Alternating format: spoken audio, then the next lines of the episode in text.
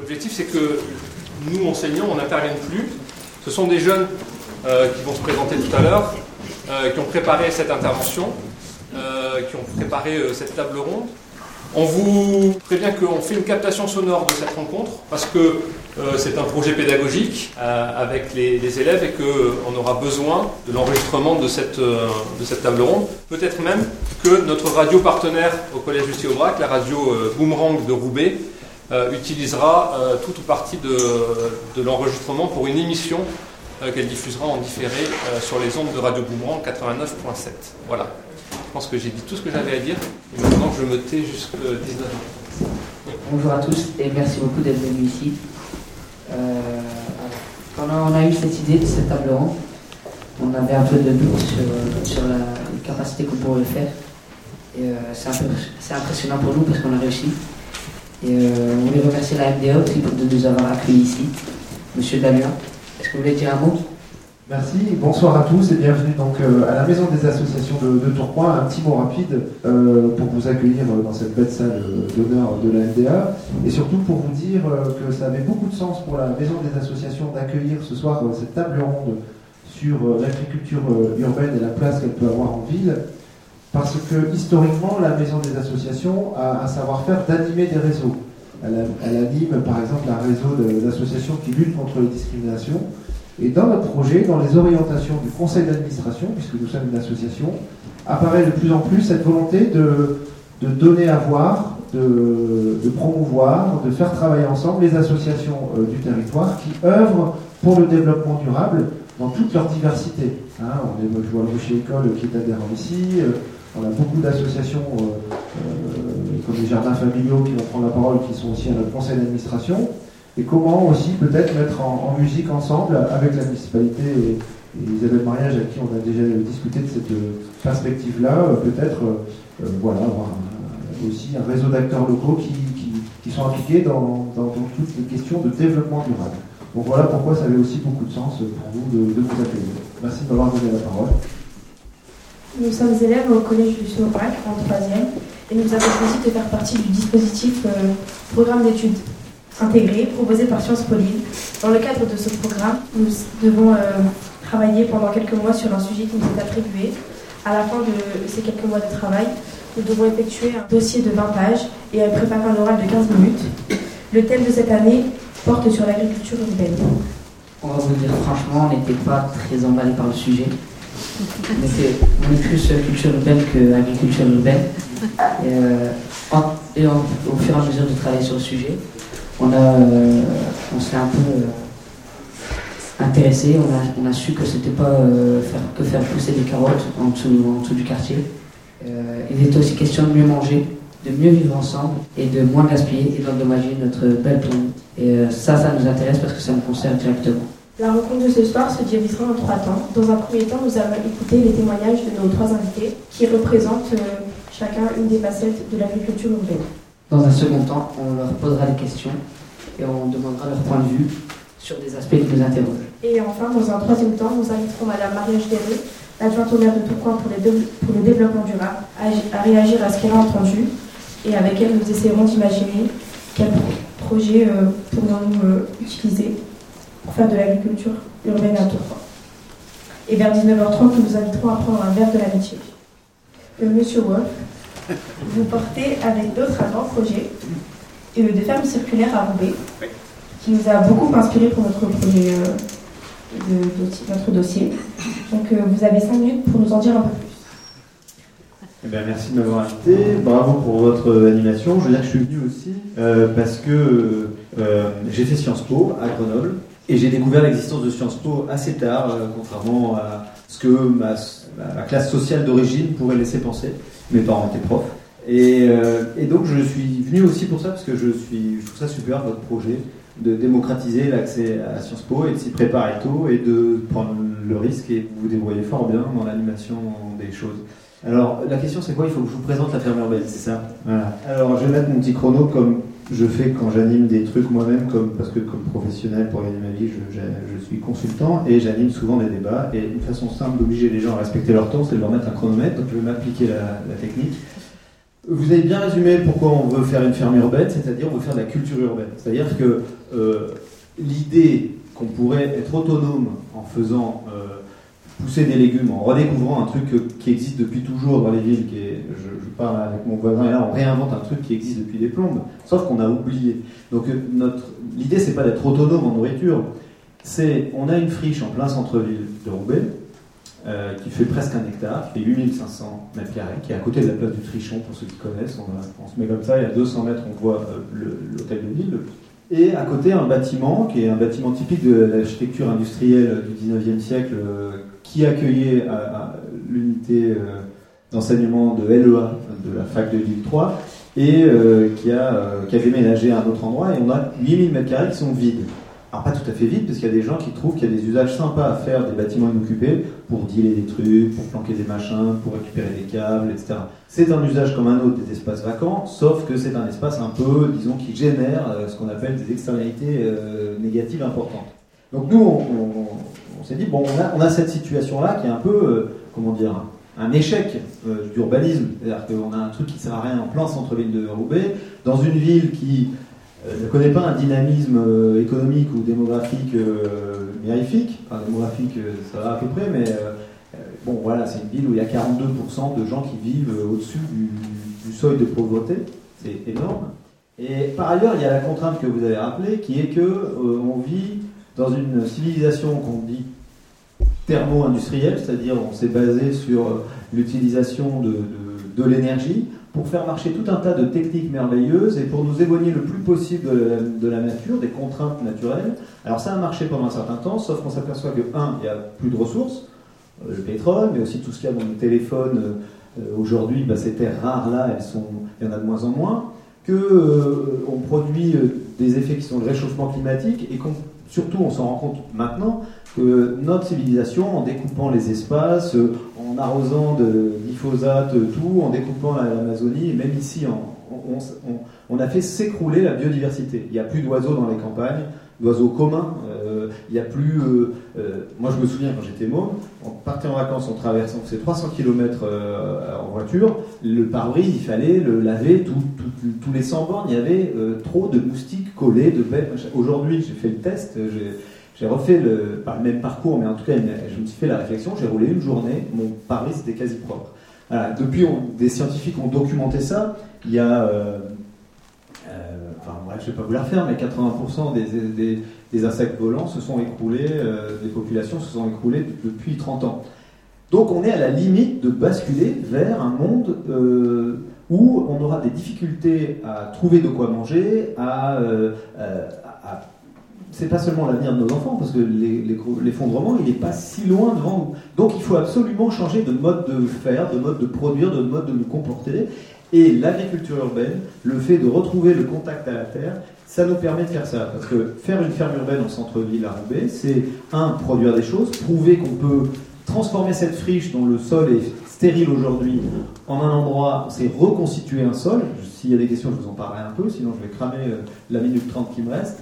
Euh, c'est sur ce sol-là installer une activité, une activité économique, en réfléchissant à son modèle économique, qui peut être marchand, qui peut être non marchand, on rentrera dans le détail si vous voulez, mais c'est en tout cas un emploi de quelqu'un qui, est là, des gens autour qui contribuent, qui apprennent, donc on est dans un mouvement d'éducation populaire, qui après peuvent aller euh, retrouver d'autres façons de, faire des gens qui font de l'éducation populaire, c'est retisser des liens, et puis c'est tisser des liens aussi nouveaux avec les gens qui nous nourrissent, avec les paysans. Euh, plutôt que d'aller au supermarché qui a fait jouer le, jeu des marges arrière, qui a écrabouillé, euh, le, qui a capté toute la valeur ajoutée de la salade, on l'a payé 10 centimes au producteur, on vous la vend 1 euro, euh, où passent les 90 centimes d'écart? Ben, Ils passent dans les transporteurs et dans le, vendeur. Là, on peut peut-être louer avec des maraîchers qui sont pas loin de, nous, hein, qui sont, on, on, vit dans la métropole de France qui est la, quasi, la plus rurale. Euh, bah, c'est créer des nouveaux liens avec eux et faire aussi évoluer la façon dont on mange. C'est-à-dire qu'on n'est pas obligé de manger de la viande tous les jours, on n'est pas obligé de manger des produits transformés. On peut retrouver de l'autonomie, du pouvoir d'achat, du savoir-faire et de la santé en même temps. C'est à ça que sert une ferme urbaine. Alors nous allons partir avec Monsieur Vauquier. Alors, vous êtes co-responsable d'une initiative qui, qui trouve sa source en Angleterre, les incroyables comestibles. Nous avons découvert que cela s'appelait un projet d'espace de production interstitielle. Pouvez-vous nous expliquer ce que c'est en 5 minutes euh, Bravo à vous déjà. Je vais faire le même compliment, vous vous en sortez très bien. Et euh, voir des jeunes comme ça, ça fait, ça fait vraiment plaisir. Euh, les incroyables comestibles, l'idée est très simple. c'est de pouvoir se réapproprier l'espace public pour y faire simplement une culture vivrière. Euh, mais à l'échelle individuelle ou euh, semi-collective, mais euh, pas forcément avec beaucoup de monde. un exemple très simple, où on revient un petit peu sur le même principe et sur la même logique que, la ferme urbaine, des endroits qui sont aujourd'hui inoccupés ou mal occupés, ou qui ne servent à rien, ou un trottoir qui est un peu trop large, ou un, espace vert où il n'y a que du gazon, bah, se dire en tant que citoyen, est-ce que je ne pourrais pas me réapproprier un morceau d'espace public et y faire pousser euh, euh, des, choses comestibles. Des choses comestibles, pas uniquement pour moi, et c'est là où, euh, le, projet est vraiment intéressant, mais à disposition de tout le monde. C'est pas une culture comme les jardins familiaux où on va produire pour sa consommation personnelle.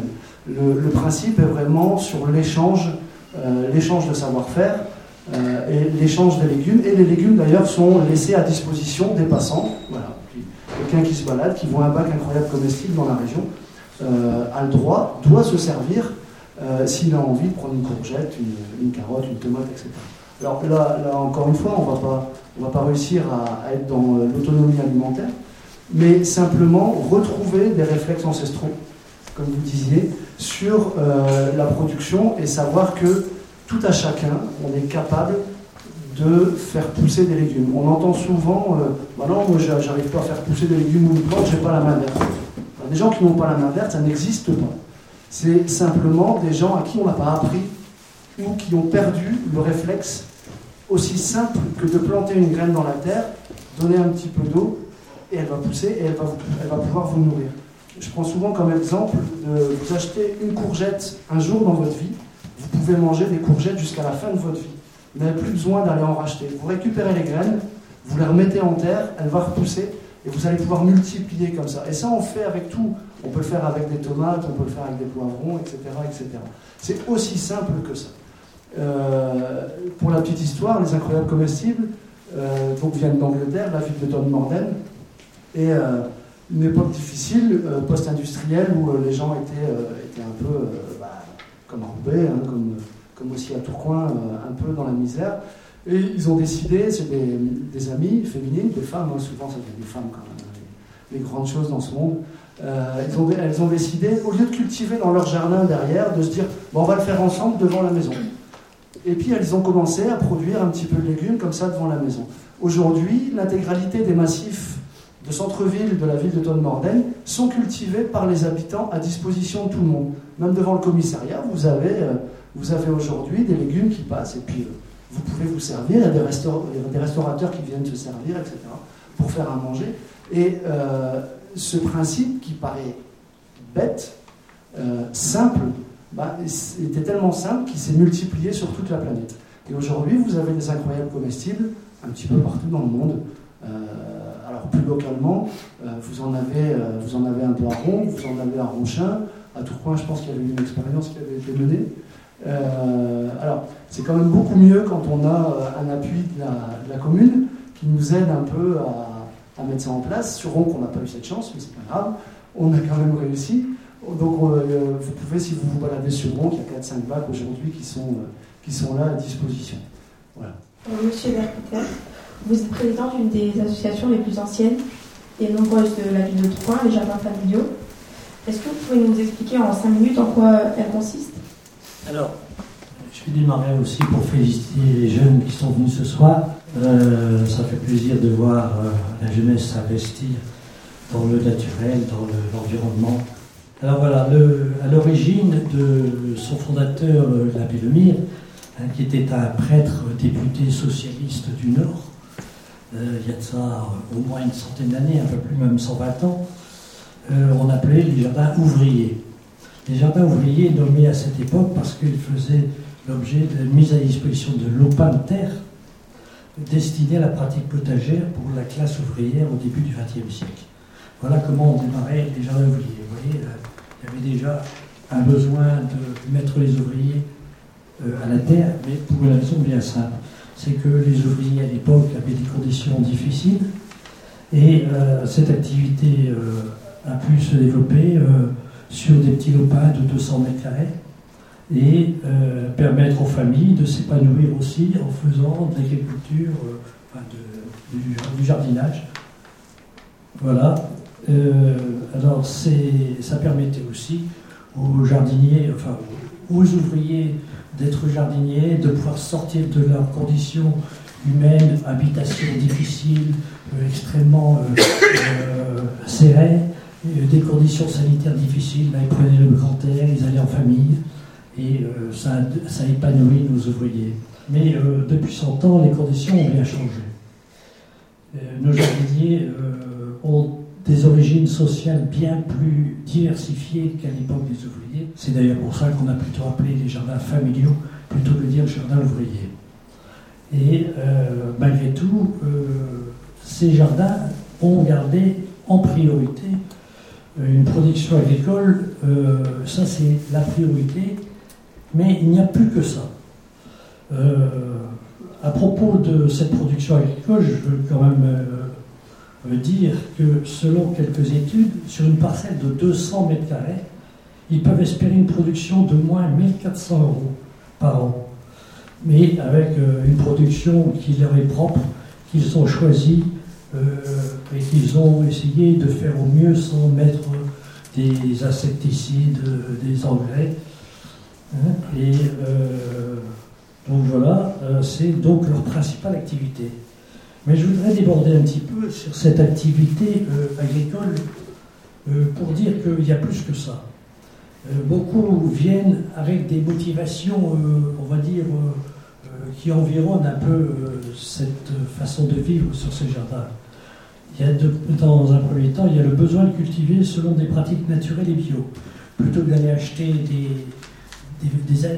légumes dont ils ne sont pas sûrs de leur origine, Là, ils sont sûrs, ils sont confiants et le cultivent avec des pratiques beaucoup plus naturelles.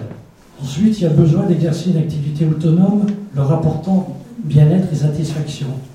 Euh, à notre époque, on a euh, beaucoup d'endroits où on ne peut plus euh, exercer notre propre talent et développer notre activité avec une grande liberté. vous voyez la voiture, on ne peut plus mettre ses mains dedans. La maison, avec toutes les normes, on ne peut plus faire grand-chose.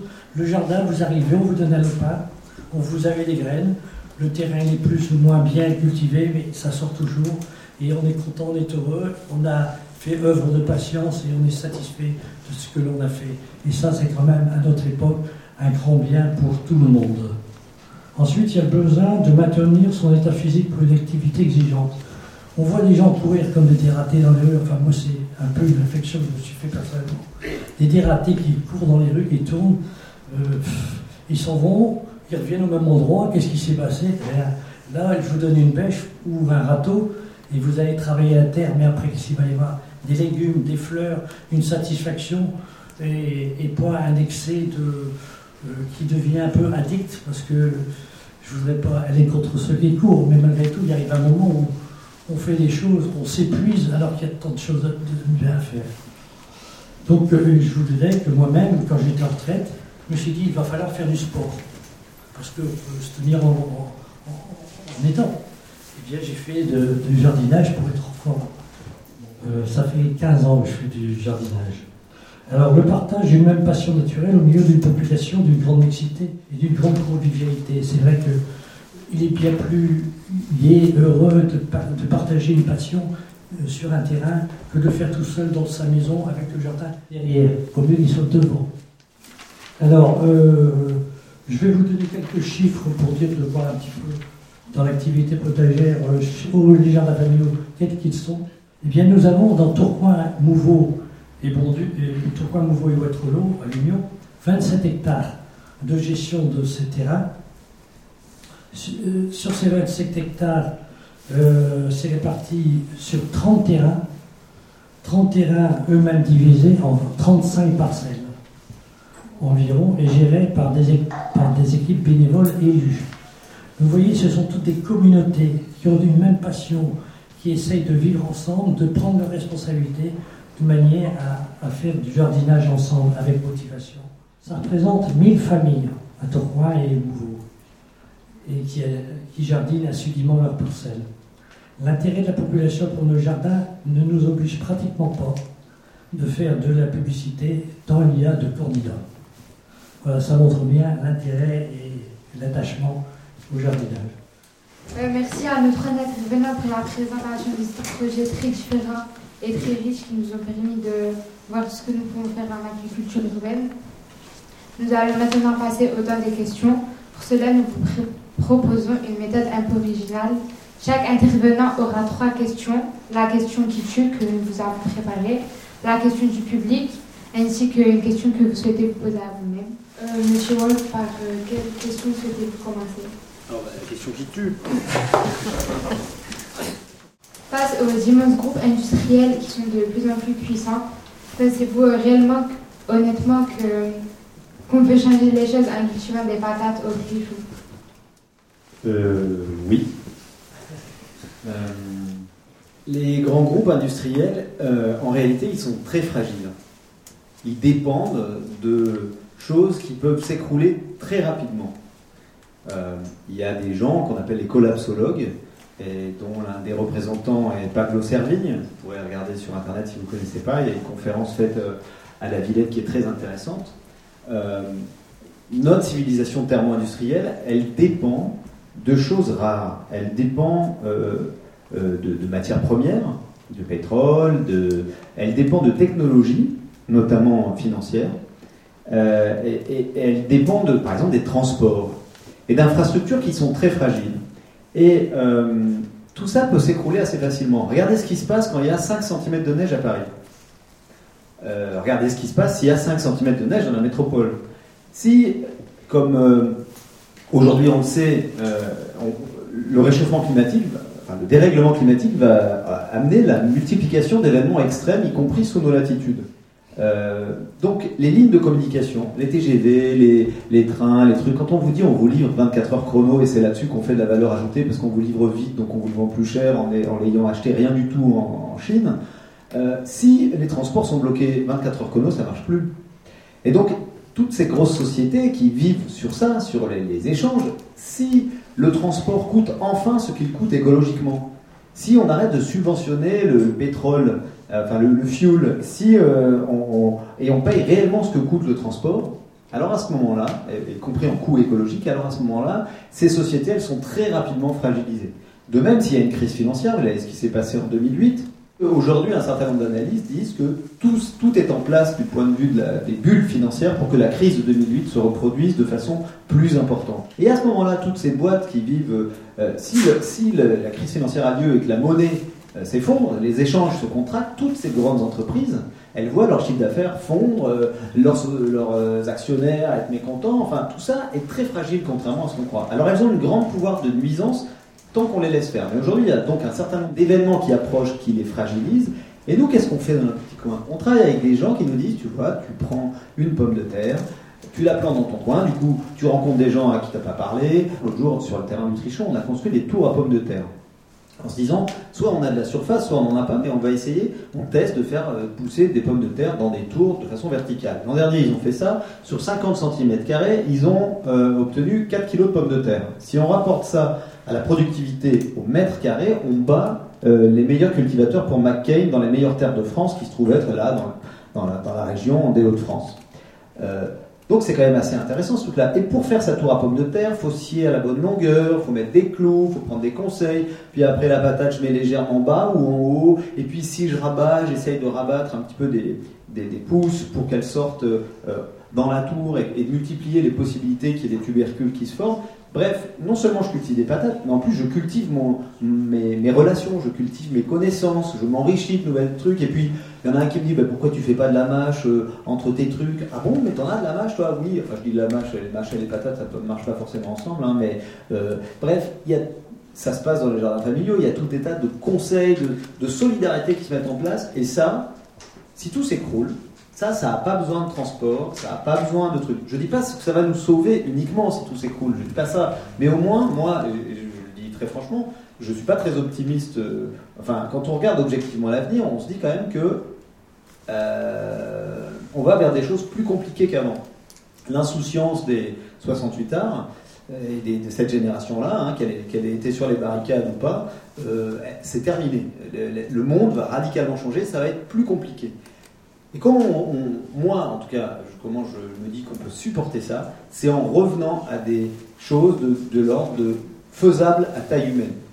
Et le sentiment de partager un moment agréable avec des gens, autour de produire ensemble quelque chose, on ne sait pas lui donner de valeur en bourse.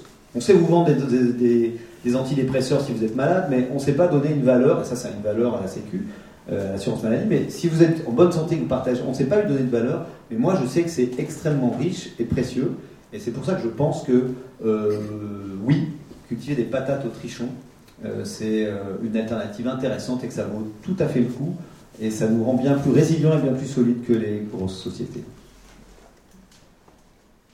Bonjour, Là, c'est peut-être une question qu'on pourrait euh, poser à, vous tous. Alors, est-ce que la pollution de l'air et du sol a un impact sur l'agriculture urbaine? Si oui, comment? Et y a-t-il des solutions pour contrecarrer, ce problème? La réponse est oui. Mais dans quelle mesure?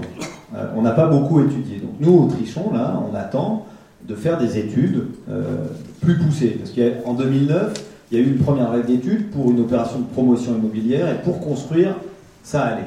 Aujourd'hui, si on veut cultiver, euh, comment on va aller plus loin? Bon, il y, a, deux types de pollution. Je ne suis pas tout à fait expert, euh, mais je commence à rentrer dans le truc. Mais il y a des pollutions sur lesquelles vraiment euh, on peut rien faire. Enfin, vraiment, genre le chrome hexavalent à Waterloo sur la friche Kuhlmann, on n'a rien trouvé d'autre à faire qu'emballer le truc, gérer euh, les, les, les, les effluents, enfin ce qui sortait comme flotte, parce que c'est une pollution tellement dangereuse.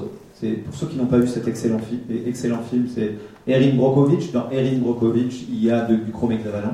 C'est très dangereux, c'est cancérigène, etc. Euh, et c'est par ailleurs un très très bon film, hein, je vous le conseille. Euh, euh, donc là, effectivement, on, on fait rien. Voilà, on se protège. Si c'est des pollutions organiques, c'est-à-dire du pétrole par exemple, des hydrocarbures, des plastiques fondus, on fait des découvertes en ce moment sur par exemple l'efficacité des champignons qui entretiennent des relations très intimes avec les bactéries. Et il y a des trucs absolument dingues euh, qui, en moins de 6 mois, euh, on dépollué un sol pollué au mazout par exemple, grâce à, certains champignons et aux alliances qu'ils passent avec des bactéries. Donc oui, on ne peut pas y aller en aveugle, on ne peut pas non plus être totalement parano, euh, et je pense qu'en tout cas, euh, la pollution de l'air et la pollution du sol, ça doit nous faire prendre conscience les uns les autres que, par exemple, euh, il y a des choses qui peuvent changer. La pollution de l'air, c'est beaucoup lié à l'utilisation de la voiture et des camions. En moyenne, pour faites l'expérience, quand vous, les gens qui sont coincés dans les bouchons, il y a combien de personnes par bagnole? Les stats, c'est 1,1. Donc on déplace entre 800 kg et une tonne pour une personne de 70 kg. On est dans l'aberration. Si simplement on disait aux gens débrouillez-vous euh, avec les applis aujourd'hui, on peut se rencontrer quand on va à peu près au même endroit de la métropole pour bosser. Si on arrivait à mettre 2, allez, 2 personnes par voiture en moyenne, on diminue la pollution par 2, on diminue les bouchons par 2 et on renvoie autant de pouvoir d'achat à chacun, puisqu'une bagnole à entretenir par an, c'est extrêmement cher.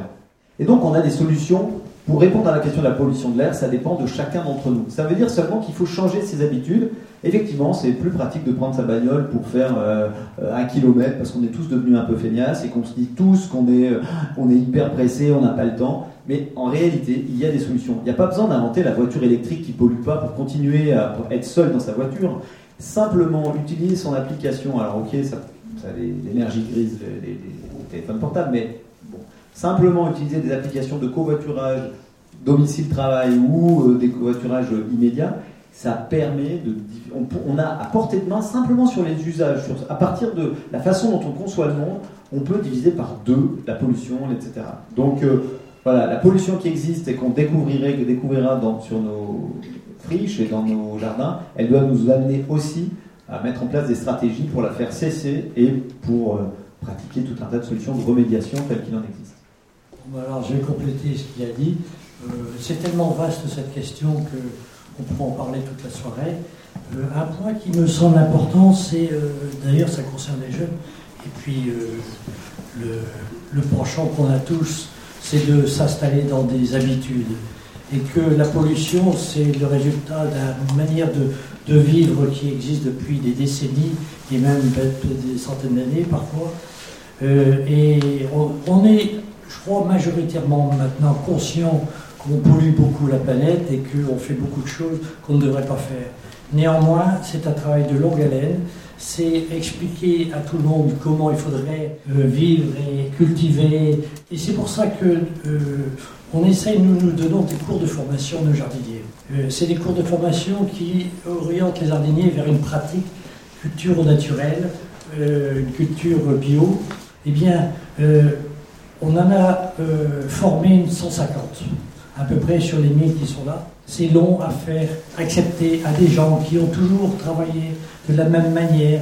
Ils ont bêché leur terrain, on leur dit qu'il ne faut plus bêcher, on dit qu'il ne faut pas mettre d'insecticides, ils, en ont toujours mis. On, reste avec des habitudes, et ces habitudes, c'est un des plus gros, euh, une plus grande difficulté pour atteindre un but d'une meilleure vie. Alors les jeunes aujourd'hui, les habitudes, ils en ont beaucoup moins. Le jour où vous viendrez sur des terrains, vous aurez une pratique certainement meilleure que les anciens ou nous-mêmes qui sont quand même euh, euh, bloqués dans nos habitudes. Merci. Euh, malheureusement, par manque de temps, on va zapper la question que vous, vous pose à vous-même. Donc,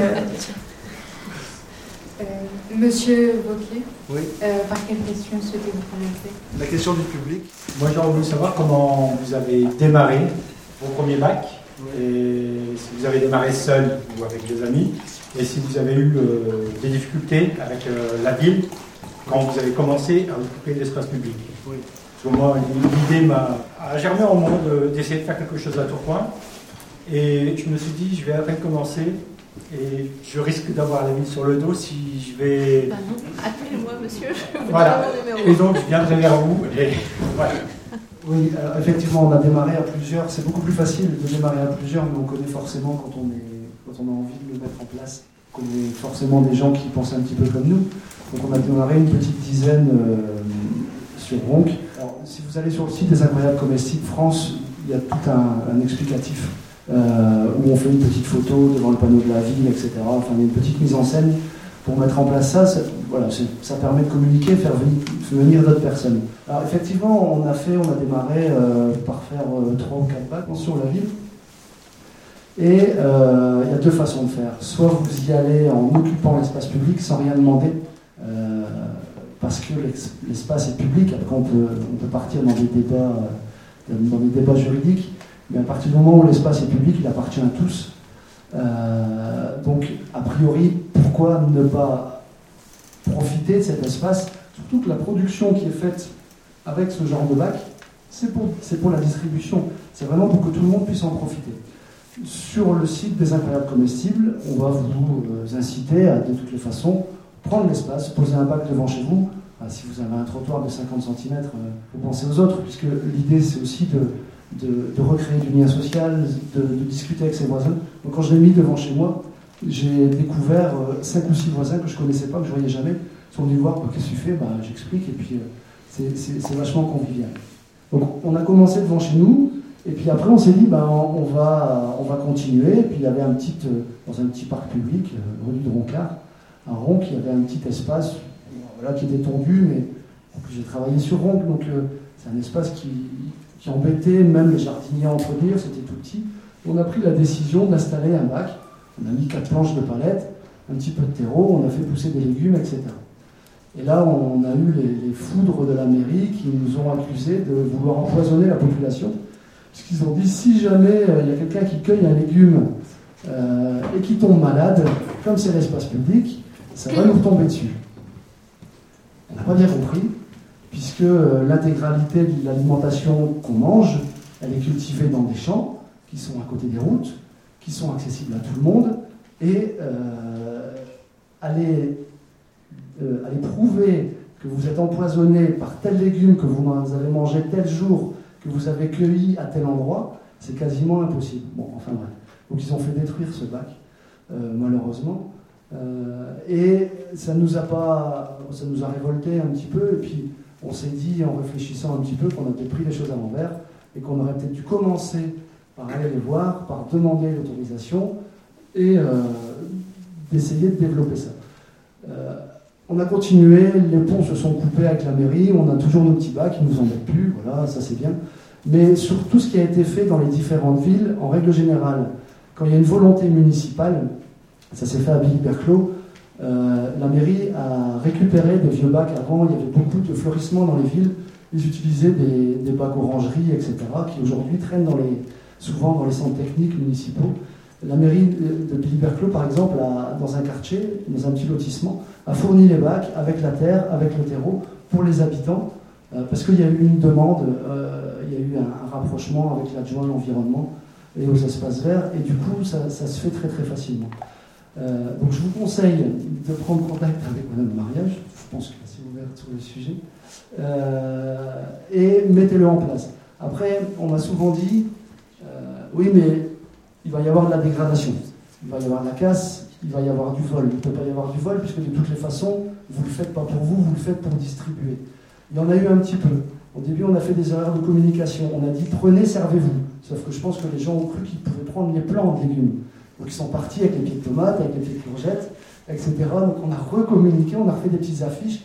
Prenez les fruits, enfin les, légumes, arrosez-les s'ils en ont besoin, parce qu'il faut vraiment que ça puisse euh, se faire dans l'échange et le partage et que tout le monde prenne possession de ce que vous allez faire. Et si ça se développe, ça peut donner lieu à, des beaux projets. Il y a le jardin du Grand Cerf à, à Ronchin, où aujourd'hui ils sont vraiment sur l'idée d'une micro-ferme urbaine. Ils ont commencé ça il y a il y a 3-4 ans et euh, ça se développe tellement, ils ont eu tellement d'adeptes euh, qui sont sur ce projet-là. Et nous, on a mis en place, alors pas sur Ronc, mais sur Bousbec, un jardin collaboratif en permaculture qui est ouvert à tout le monde. Euh, si vous voulez participer pour apprendre un petit peu, pour connaître un peu plus la permaculture, la façon de faire. Permaculture, c'est de l'agriculture permanente. vous pouvez venir aussi, on a démarré ça, on est une vingtaine et on s'éclate le samedi matin à cultiver ensemble mais toujours dans, euh, dans la gratuité, dans l'échange. On n'achète pas de graines, on n'achète pas de matériaux, on n'achète rien, on récupère. Et ça, ça, montre aussi aux gens qu'on peut se nourrir un petit peu, beaucoup, en fonction de l'espace qu'on a, mais complètement gratuitement et dans le partage. Ça change un petit peu la vision du monde. Euh, dans cette société qui est de plus en plus individualiste, pensez-vous réellement que les gens ont envie de sortir de chez eux pour aller trousser des carottes ensemble? Oui, sinon je ne serais pas là ce soir. Euh, l'ouverture aux autres est toujours difficile, et là je rejoins un peu ce qui était dit tout à l'heure, quand on, se referme petit à petit dans le stress, dans, le, dans la vie, euh, c'est vrai qu'on a plein, on a plein de choses à faire. Et à partir du moment où on commence à voir les choses autrement et où on s'ouvre aux autres, on se rend compte que c'est infini. Euh, plus on va s'ouvrir, plus les gens vont s'ouvrir, plus on va donner, plus on va recevoir. Et on se retrouve toujours beaucoup plus riche à donner parce qu'on reçoit beaucoup plus que ce qu'on donne. Et euh, je, reste, convaincu aujourd'hui qu'il y a une, volonté, une envie euh, de la population, en règle générale, hein, de, de, ressortir un petit peu de chez soi, de ressortir de cet égoïsme. Euh, on en parlait tout à l'heure avec la prise de conscience des dégâts qu'on fait sur la planète. Et ne serait-ce que ça, si on, si on y va chacun dans son coin, on ne va pas aller loin. Ensemble, on va aller loin et euh, à tout à chacun de faire sa part. Ça peut paraître, on peut se dire ouais mais je ne vais pas m'en sortir, ça va me prendre du temps, j'ai pas de temps, etc. Mais si chacun fait sa part, et ça c'est le principe des colibris hein, pour ceux qui, connaissent un peu, si chacun fait un tout petit peu, eh ben on va se rendre compte qu'ensemble on va faire énormément de choses. Et je suis convaincu qu'on on, attend tous un petit peu ça. Il faut seulement que certains démarrent et après ça va suivre. Euh, monsieur le maire, peut-être, par quelle question vous voulez commencer? La question qui tue, j'aime bien ça. Euh, vous ne pensez pas que le développement des jardins ouvriers et, familiaux et partagés font un tort considérable aux vrais producteurs Oui. Non, moi, je ne pense pas. Ça fait 120 ans qu'il y a la coexistence qui se passe et il n'y a pas de concurrence. Euh, les jardins potagers que nous avons en ville euh, n'ont pas une seule objectif que de produire, comme je disais, euh, de la nourriture, des, légumes, bien que ça en apporte quand même euh, une certaine quantité. mais c'est tout un art de vivre, c'est toute une approche vers la nature, c'est toute une façon de, pouvoir euh, s'épanouir au milieu de la nature. Et ça, en cultivant un champ et faisant des hectares et des hectares sur un tracteur ou avec une binette, ça n'épanouit pas, mais par contre, ça produit quand même beaucoup plus. Faut quand même être réaliste que l'agriculteur, lui, produit pour réellement euh, produire et nourrir toute la population. Le potager, c'est bien, c'est un appoint, c'est euh, un plaisir, mais on n'est pas en concurrence, on n'est pas du tout sur les mêmes marchés. Oui, bonsoir. Vous parliez tout à l'heure que euh, l'IO donc exploitait 27 hectares donc sur les communes de Tourcoing environ.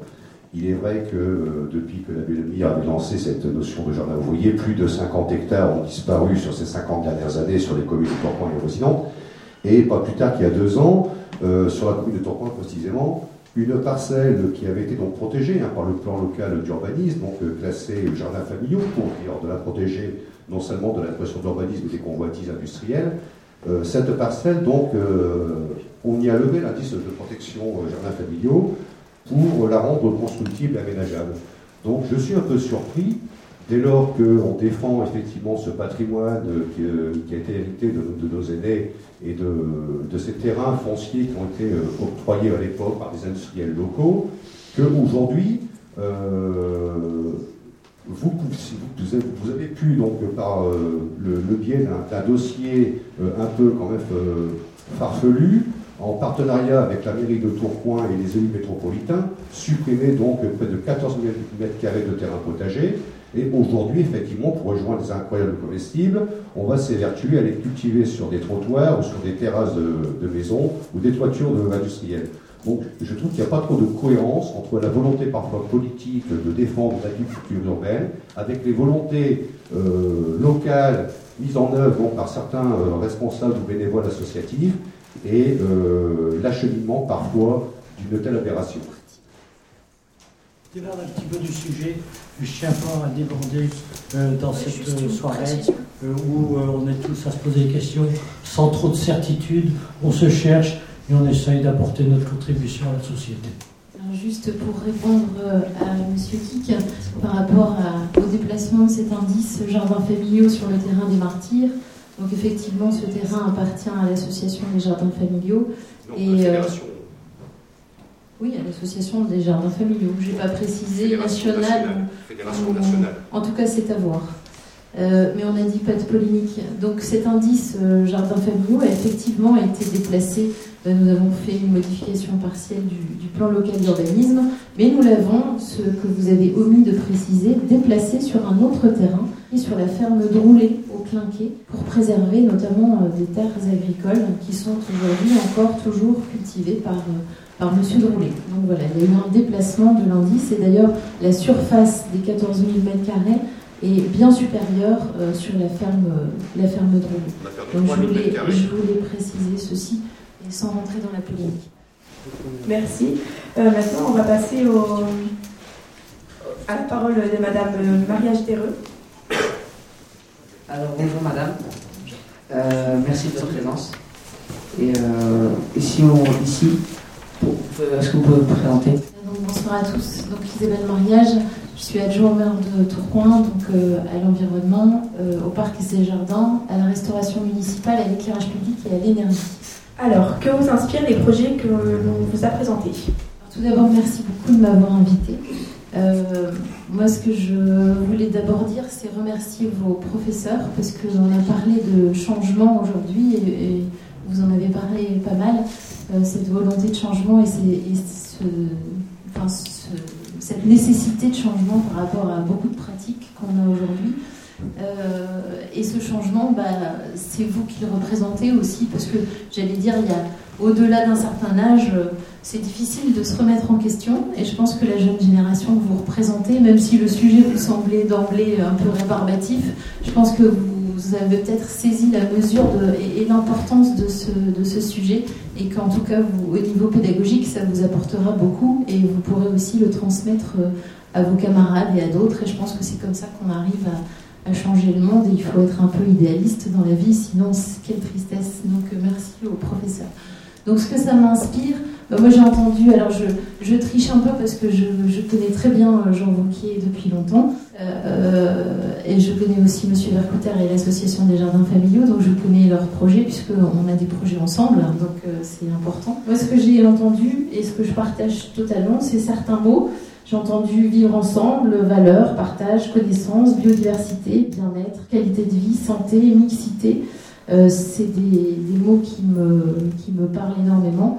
Alors pour vous, parler un peu, moi j'ai un rêve hein, pour Tourcoing, pour la restauration municipale notamment, pour nos, enfants tourquenois. Nous fabriquons donc 7000 repas en interne euh, en régie municipale par jour. Euh, moi, ce que je souhaiterais, c'est mon rêve, parce que je dis, il faut toujours être un peu idéaliste, c'est euh, petit à petit, progressivement, pouvoir non pas être dans l'autonomie, parce que pour fabriquer 7000 repas, il faut plusieurs tonnes à chaque fois. Là, on a fabriqué un repas, on a rentré une tonne d'œufs de courge. Je ne me vois pas fabriquer, enfin, en tout cas, produire une tonne d'œufs à proximité, enfin, à Tourcoing.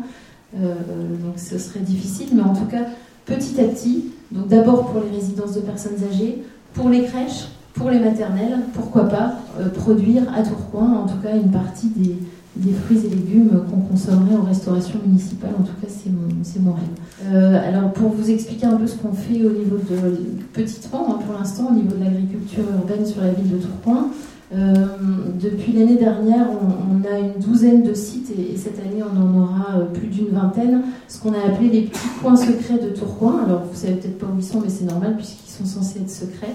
Euh, où on a planté des framboisiers, en général des, arbustes à, baies, pour que les gens puissent se servir sur l'espace public des framboises, des murs, des ceci. Et on a constaté quand même pas mal de dégradation. Euh, donc on, va on devrait devoir à chaque fois, je pense, euh, replanter pas mal. Ensuite, on a une opération qui s'appelle Vert en ville. Alors c'est pas vraiment de l'agriculture périurbaine, mais ça permet à, chaque tourquenois de planter devant sa façade. Euh, donc on creuse le trou, on donne la plante et ensuite l'habitant s'engage à l'entretenir. Après, on accompagne aussi des, des, associations comme les gens qui s'aiment, hein, qui ont fait plusieurs expériences sur la ville, sur un terrain public de la Melle. Melle. Euh, là, on est en cours aussi au Falampin avec euh, Territoire Zéro Chômeur pour euh, leur mettre à disposition des bacs qui appartiennent aussi à la Melle mais qui sont gérés par la ville de Tourcoing où il y a aujourd'hui des, plantations, enfin des, des, fleurs, des arbustes, etc. pour pouvoir cultiver dans le quartier des Falampins. Donc ça, c'est un projet qu'on a avec eux. Euh, et puis euh, le projet avec euh, les jardins familiaux où on a associé donc Jean sur, sur la ferme de Roulet où on espère aussi avoir un, un, beau projet commun sur ce, sur ce site. on sait qu'il y a beaucoup de friches à Tourcoing. Oui. Mais est-ce que la nouvelle équipe municipale elle a un vrai, un vrai grand projet de ferme urbaine, un peu comme celui du Trichon, ici alors pour l'instant, je vais vous répondre euh, franchement, c'est non. Pour l'instant, on n'a pas de projet, de grand projet sur une friche industrielle. La majeure partie des friches industrielles appartiennent à la MEL, non pas à la ville. Euh, c'est des friches qui sont cédées. Hein. En général, ça dépend quelle vocation on leur donne euh, au plan local d'urbanisme. Soit c'est de l'économique, soit c'est de l'habitat, soit c'est mixte. Donc pour l'instant, non, on n'a pas non plus le problème de la ville de Tourcoing aussi. Euh, qui est moins bien doté que vos collègues, euh, que, mes collègues, en l'occurrence à Roubaix, c'est qu'on a énormément de dettes quand on est arrivé. Donc on avait, il, y a, il y a 144 millions d'euros de dettes, aujourd'hui on en est à 130 à peu près. C'est énorme, donc on a aussi, euh, je pense qu'il faut un équilibre entre beaucoup de choses, entre, entre l'emploi, l'action économique, l'habitat. Donc les espaces verts, il y a beaucoup. Une, une, une ville qui fonctionne bien, c'est une ville qui est à l'équilibre. Donc il y a peut-être aussi d'autres moyens d'y arriver, mais là, pour l'instant, non. Notre groupe a un peu l'impression que ce sont plus les associations qui sont à l'origine des projets que la municipalité. Est-ce que vous partagez cette impression?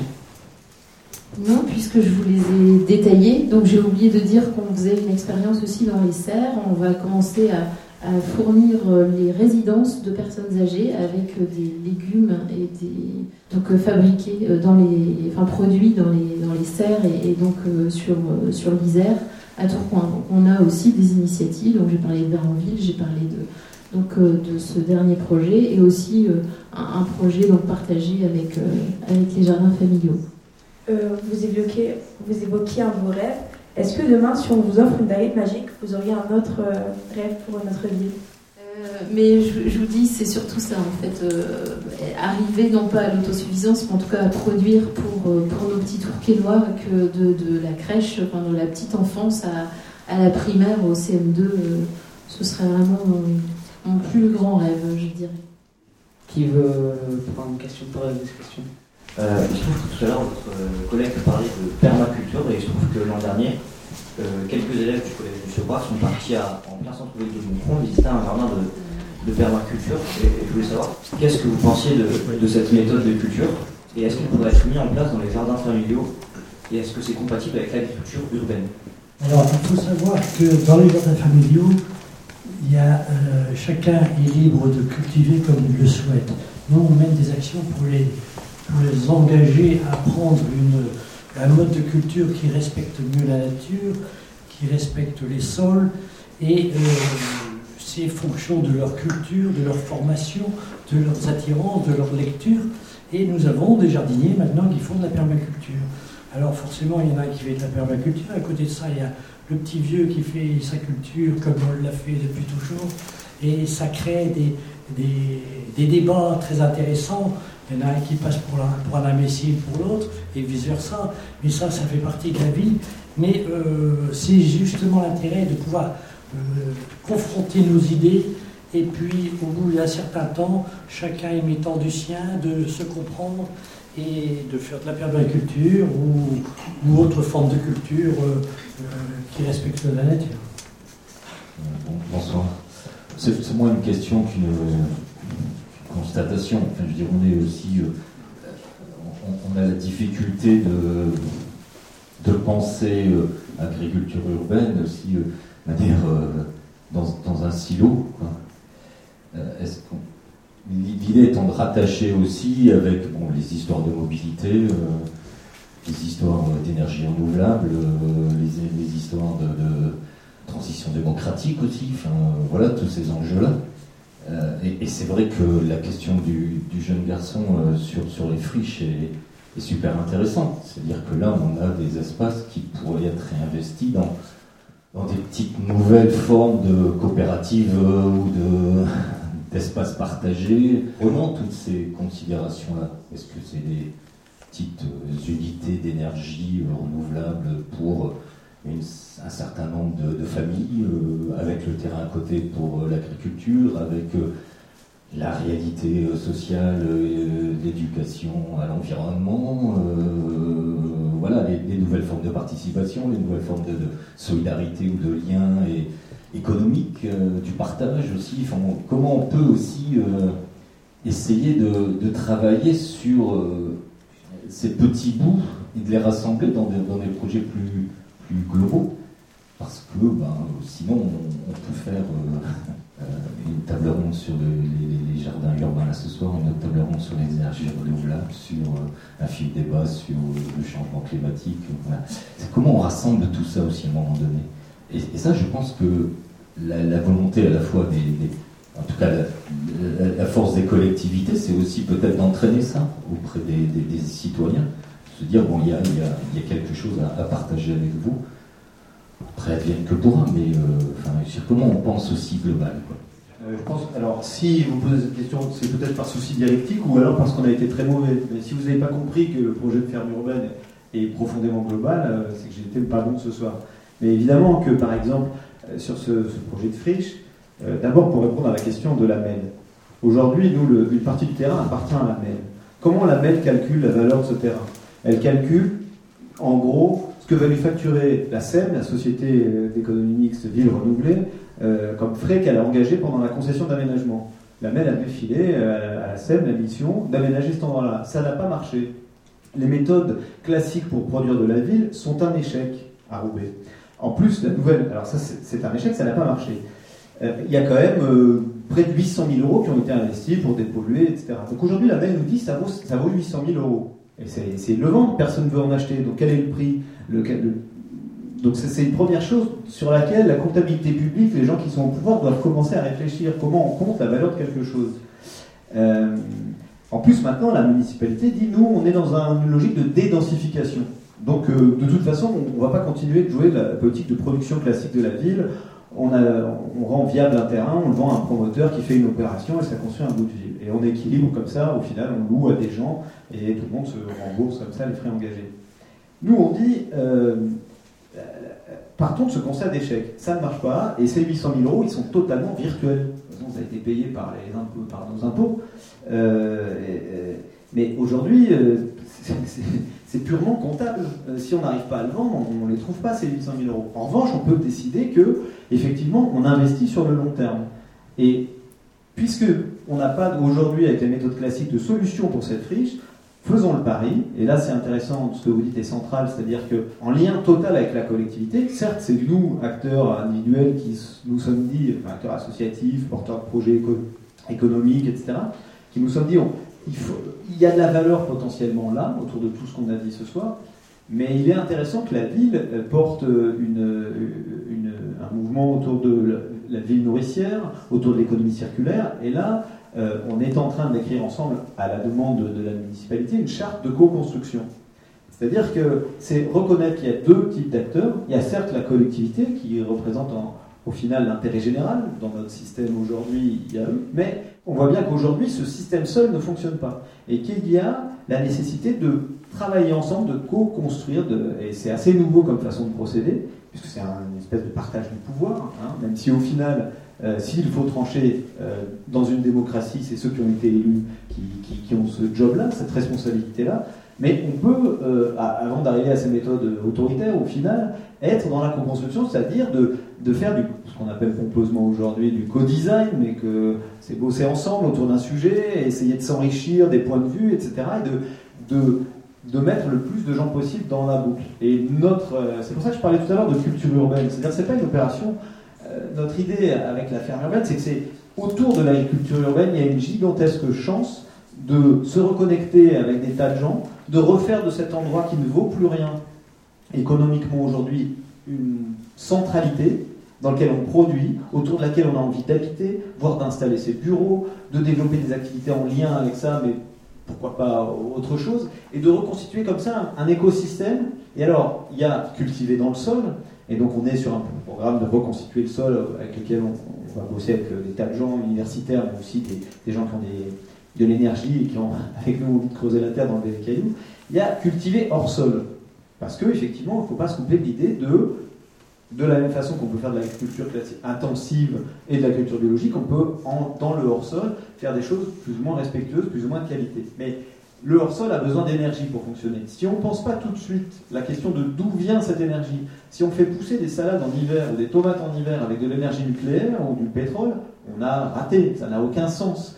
Donc euh, euh, on se pose tout de suite, on est en train de faire bosser, pour tout vous dire, à leur demande, ils sont venus nous voir des étudiants de l'école d'ingénieurs de, Douai, qui nous ont dit, bon nous on a des, travaux dirigés à faire, donc euh, on leur a dit, bah, nous on aimerait bien que vous nous calculiez le potentiel d'énergie de cette friche soit avec de la géothermie, soit avec du solaire thermique, avec des technologies un peu innovantes mais très low-tech.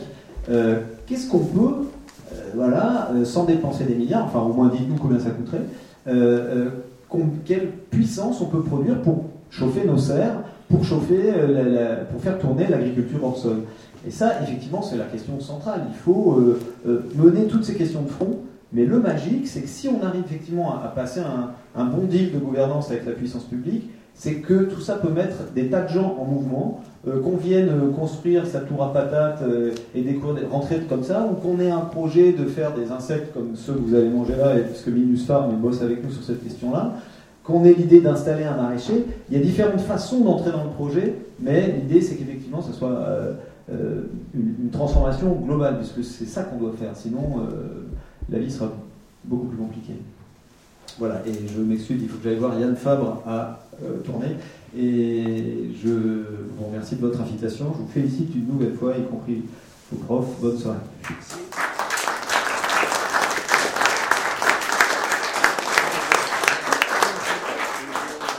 Vous avez certainement envie de réagir, euh, la, politique veut réagir. J'aurais une question justement euh, qui rejoint un peu les, deux précédentes interventions sur ce qu'on pose la question de l'aménagement du territoire et des acteurs de l'aménagement. Il y a deux projets d'aménagement à Tourcoing assez importants. L'un qui est né bien avant, qui est celui de l'Union, du quartier de l'Union. L'autre qui va à venir, qui est celui du quadrilatère des piscines.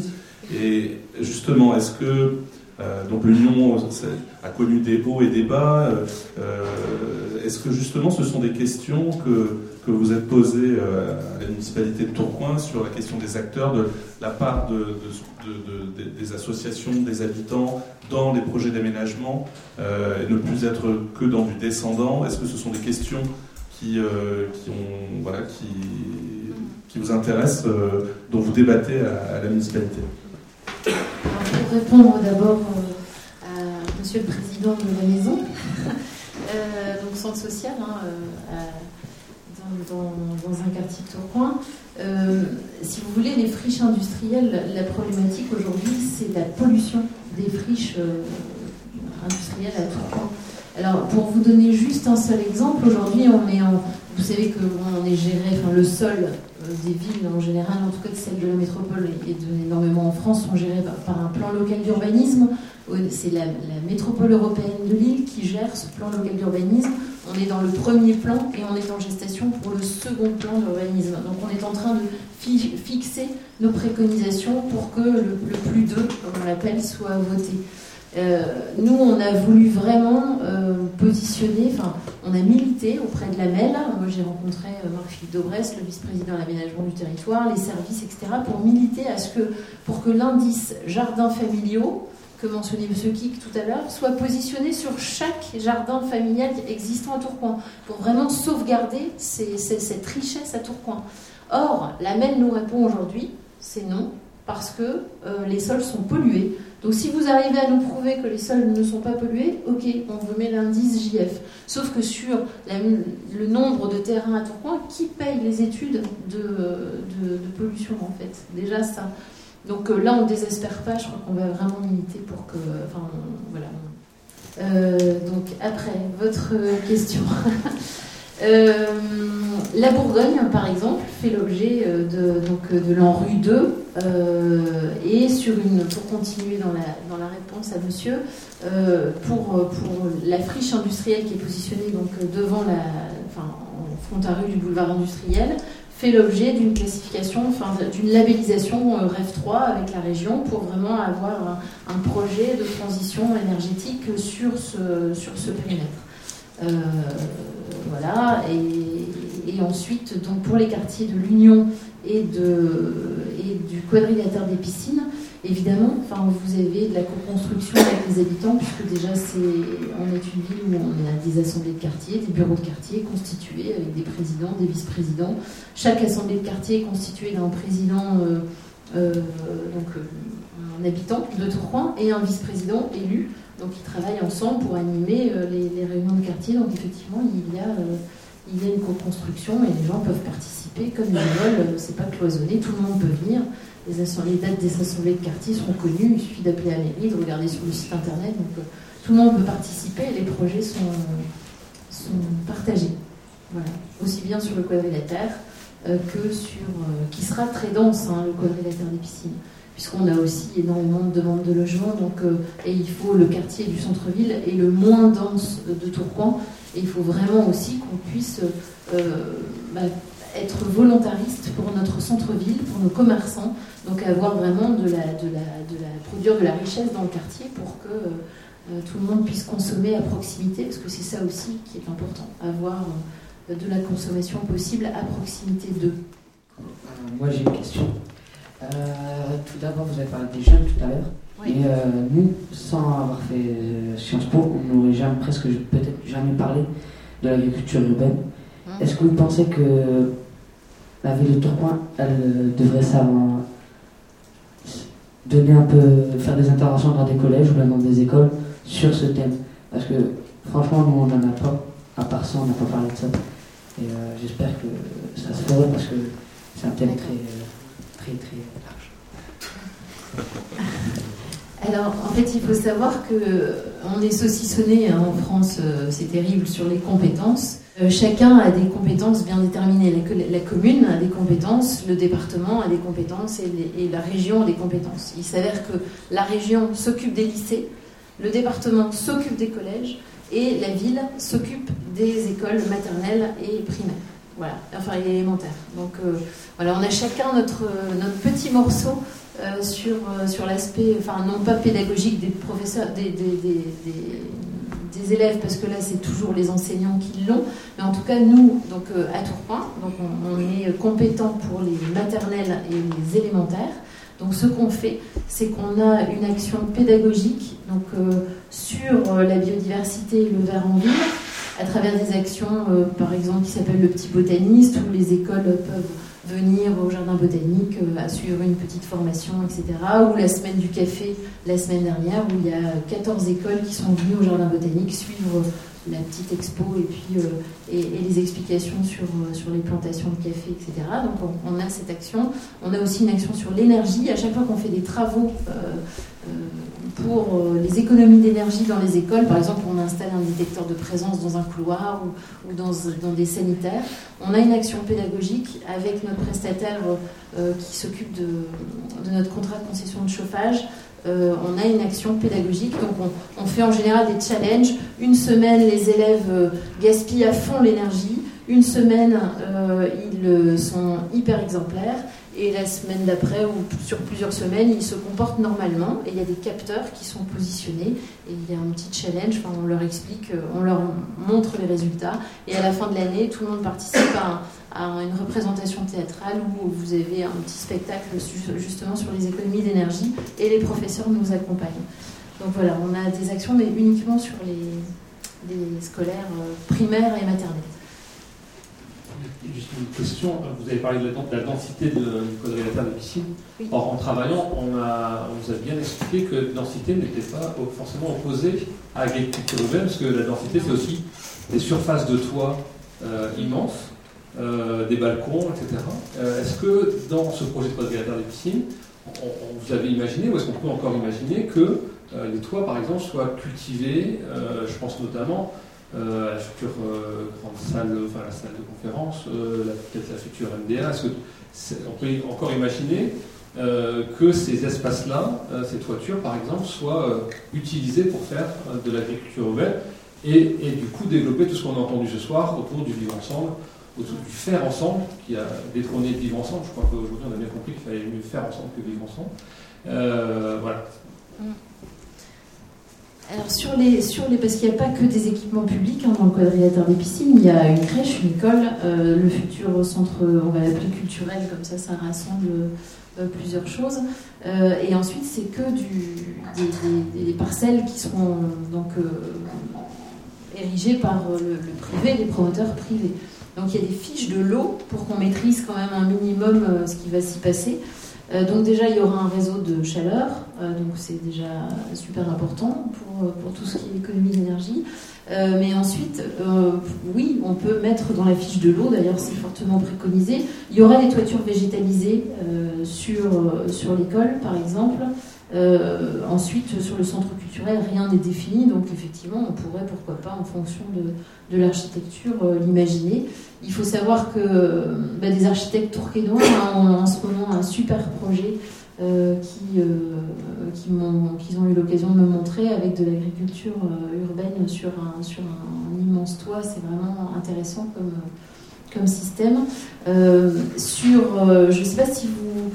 Il y a l'assemblée de quartier de, de du centre-ville qui a souhaité mener un projet. Donc là, c'est en cours on leur a proposé un terrain qui existe euh, au-dessus de l'ancien match. Je ne sais pas si vous voyez. En fait, il y a un jardin là. Personne ne le sait, mais il y a un jardin. Donc, ils vont faire de l'agriculture. Enfin, ils vont faire un, coin partagé et, planter un, potager. Donc, c'est en cours. Donc, euh, oui, les initiatives sont en tout cas les bienvenues. Pour reprendre la, petite question tout à l'heure sur euh, oui, les associations, vous laissez faire les associations, mais oui, parce que c'est euh, tout ne peut pas venir de la collectivité. Enfin, ça doit être. Il y a plein de. Je pense que les citoyens doivent se saisir au de leur propre destin. Si tout doit venir de la, la collectivité, mon Dieu, quel dommage. Nous, on est prêt à vous écouter, à vous accompagner. Je crois qu'on le fait sur plein de projets. Euh, mais c'est aussi aux gens de, bah, excusez-moi, de se bouger, quoi. Pas de tout attendre de, de, ce qui, de ce qui pourrait se passer à côté d'eux. Nous travaillons aussi dans le même esprit, mais nous sommes accueillants à toutes les associations Tourcoing, les écoles de Tourcoing. très régulièrement, on a des, des classes qui viennent dans des potagers et s'y investissent ou pas, ou sont juste à surveiller euh, l'évolution de la nature et des, des, légumes dans les saisons. Euh, on a des handicapés aussi qui ont des jardins. Euh, on a beaucoup de possibilités de pouvoir non pas aller dans l'école parce que c'est vaut mieux être sur le terrain que dans l'école. L'école n'est qu'un lieu d'enseignement, mais voir et toucher et constater, c'est une réalisation, c'est un, un, aboutissement. Donc euh, si vous, les, jeunes, vous voulez vous investir, connaître, découvrir, euh, vous êtes tout accueillis dans les 30 sites que nous avons sur Tourcoing, Mouveau et Waterloo. Et notamment à l'Union, on a beaucoup de terrain à l'Union. Merci à tous d'être venus, que ce soit les invités ou même euh, les spectateurs. c'est déjà fini, mais on voudrait aussi vous remercier pour, euh, surtout aux invités, pour toutes les informations qu'ils nous, ont données pour, le, pour notre dossier, pour notre oral. Et euh, on espère que grâce à ça, on, gagnera. Et, euh, aussi, ça, c'est que du bonus pour nous, parce qu'en même temps, on apprend des choses et ça nous aide aussi dans notre travail. Et merci, merci à tous. Et, mais attendez, c'est pas fini. Pour les entomophages, et pour ceux qui veulent tenter l'expérience de goûter des insectes, vous êtes les bienvenus au verre de l'amitié. vous avez compris du jeu de mots. Euh, c'est là, c'est maintenant. Donc euh, merci à tous.